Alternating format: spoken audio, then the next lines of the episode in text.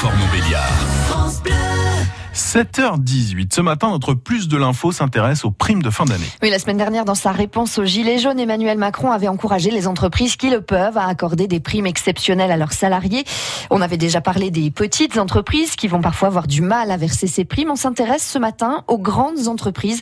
Certaines ont déjà annoncé qu'elles allaient verser la prime. Total, Orange, Publicis ou encore euh, Kering. Bonjour, voici la Guitoun. Bonjour Céline, bonjour à tous. Alors voici là, on a des grandes entreprises aussi chez nous Qu'est-ce qu'elles vont faire pour cette prime de fin d'année? Oui, impossible par exemple de ne pas penser à PSA, 10 000 salariés chez nous à Sochaux. Je compte et les CDI et les intérimaires. J'ai donc euh, posé la question au service presse du groupe automobile. Les ouvriers, les cadres de Peugeot vont-ils avoir une prime? Alors je voulais la réponse. Hein. Le groupe PSA a déjà mis en œuvre des mesures similaires sous la forme d'un supplément d'intéressement. Le sujet sera abordé avec les partenaires sociaux du groupe au moment des négociations salariales en début 2019 au regard de nos résultats financiers. Fin de citation.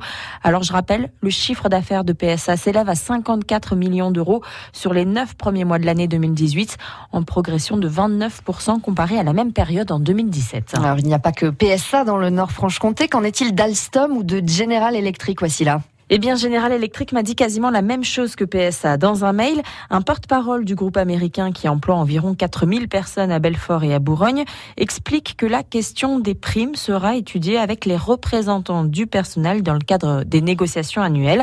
Et ce sera le cas donc en janvier. J'ai sollicité Alstom aussi qui ne m'a pas répondu. Et vous avez contacté aussi, euh, voici là, la société Lisi Automotive. Oui, le groupe emploie environ 1000 personnes entre eux, les sites de Lure, Mélisée, Grand-Villard, Delle et Dalle.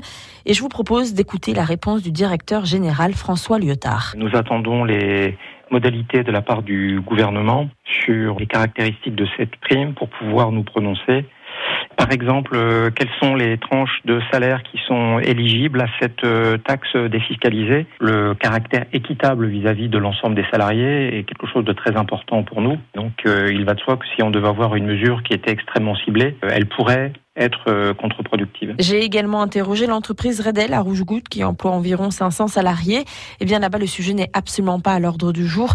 Un porte-parole explique qu'ils sont en plein dans les cartons puisque la société a été récemment rachetée par l'Indien Samvardhana Moderson Group. Ah voici là, on l'entendait, Lizzie attend, Lizzie Automotive attend les modalités de la prime pour pouvoir se décider.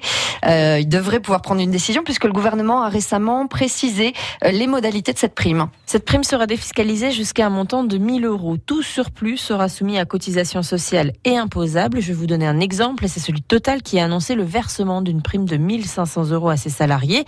Eh bien, cela veut dire que l'entreprise va devoir payer un surplus en cotisation, mais aussi que les employés vont devoir euh, payer des impôts sur les 500 euros qui dépassent la limite fixée par le gouvernement.